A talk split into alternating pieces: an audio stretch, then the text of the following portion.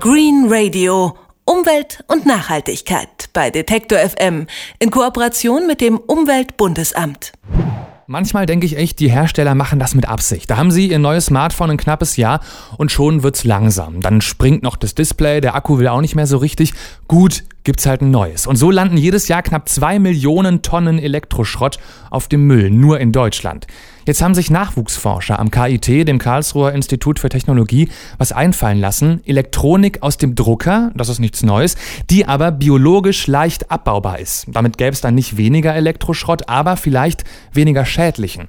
Wie das gehen soll, erklärt mir jetzt Nils Jürgensen von der Forschergruppe am KIT. Guten Tag, Herr Jürgensen. Guten Tag. Ich finde die Vorstellung ehrlich gesagt ganz amüsant. Kann ich mein altes Smartphone bald einfach in die Biotonne oder auf den Kompost schmeißen? So einfach ist es natürlich nicht. Smartphones sind sehr komplexe Geräte, die über Jahre entwickelt wurden und aus vielen unterschiedlichen Bauelementen bestehen. Und jedes Bauelement für sich ist natürlich hochentwickelt und nicht so einfach herzustellen. Und unsere Technologie basiert eher auf einfachen Materialien, Technologien. Das heißt, Sie können nach und nach vielleicht einzelne Teile von einem Smartphone besser biologisch abbaubar machen, aber nicht gleich so ein ganzes Gerät. Genau, das ist die Idee dahinter, dass wir einzelne Komponenten haben, die wir mit unseren Drucktechnologien simpel herstellen können und in großer Menge. Was sind das für Komponenten zum Beispiel? Unser Fokus liegt jetzt auf Lichtmitteln, also auf lichterzeugenden Bauteilen. Wo habe ich so ein Ding in meinem Smartphone? Zum Beispiel das Display an sich leuchtet. Wir werden in naher Zukunft noch nicht so weit sein, Displays herzustellen, aber wir sind mittlerweile da so weit, dass Lichtmittel, also flächig Licht erzeugen können für die Hintergrundbeleuchtung. So eine Art rudimentäres Display, was vielleicht in ein paar Jahren sich so weit entwickeln könnte, dass Sie aus Ihrem Drucker ein richtiges Handy-Display schaffen könnten. Mit ein bisschen Glück vielleicht auch. Zum Beispiel, ja, also wie kann ich mir das dann vorstellen, so vom Druckprozess her? Haben Sie dann so einen klassischen 3D-Drucker, aus dem halt anstatt normaler Tinte Hightech-Materialien rauskommen oder wie läuft das? Also wir arbeiten nicht mit 3D-Druckern, wir arbeiten mit 2D-Druckern, wie man sie zum Beispiel zum, vom Zeitungsdruck kennt. Also das nennt sich Gravurdruckverfahren oder Tiefdruckverfahren, womit man zum Beispiel auch Zeitungen drucken kann oder mit Tintenstrahldruckern, wie man sie zu Hause auf dem Schreibtisch hat. Das heißt, entweder man geht auf Masse und druckt äh, die Materialien auf Folien einfach runter wie Zeitungen oder man benutzt Tintenstrahldrucker, wie man sie zu Hause kennt, designt etwas auf dem Computer, was man gerade ausgedruckt haben will und kann das dann ziemlich schnell auf Folien drucken.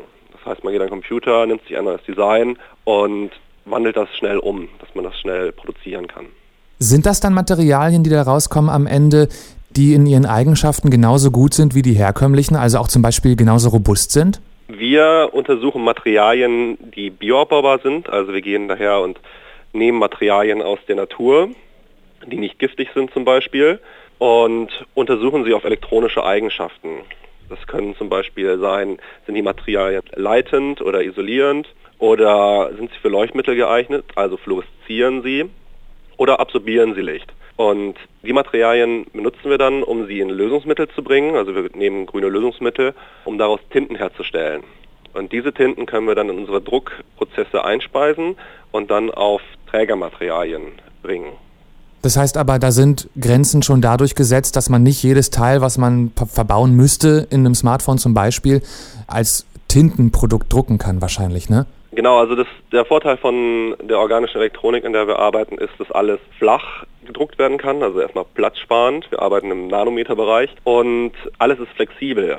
Also man könnte auch zu flexiblen Geräten gehen. Also es ist nicht mehr an, an feste Bauteile gebunden.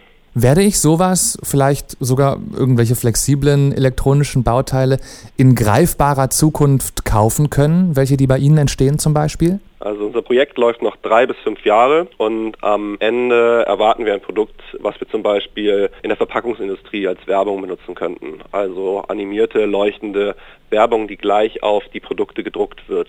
Also ich mache meine, meine Zeitschrift auf und habe dann eine Seite Werbung, die sich bewegt. Zum Beispiel und leuchten kann. Oder Sie nehmen einen Milchkarton aus dem Regal und äh, der leuchtet und ist animiert, aber auch wegwerfbar. Also zu Hause haltbar, also der geht nicht einfach so kaputt, aber sobald Sie ihn auf den Kompost werfen, wird er abgebaut und hinterlässt keine, keine giftigen Spuren. Das ist ja abgefahren. Genau, das ist die Idee dahinter. Dann müssen aber wahrscheinlich die Hersteller, die solche Produkte herstellen, dann auf denen solche Werbung aufgedruckt sein soll, dafür ganz viel teure Technik auch anschaffen, oder? Also der Vorteil ist, dass wir mit den herkömmlichen Druckprozessen schon arbeiten. Also genauso wie der Karton jetzt schon bedruckt wird, kann man die gleiche Maschine benutzen, die jetzt schon benutzt wird, um die ganz normale Beschriftung drauf zu tun, nur dass man einfach die Tinte auswechselt. Also eigentlich kaum mehr kosten. Genau, also man wechselt einfach nur die Tinte und muss halt ein bisschen noch Know-how in, in, in die unterschiedliche Aufbringung äh, investieren, aber an sich ist es rein Materialforschung. Und das könnte uns in fernerer Zukunft möglicherweise eine ganze Menge an schädlichem Elektronikmüll ersparen. Daran forscht Nils Jürgensen gemeinsam mit seinem Team vom Karlsruher Institut für Technologie an biologisch abbaubaren Elektroteilen aus dem Drucker. Vielen Dank, Herr Jürgensen. Gerne. Green Radio. Umwelt und Nachhaltigkeit bei Detektor FM in Kooperation mit dem Umweltbundesamt.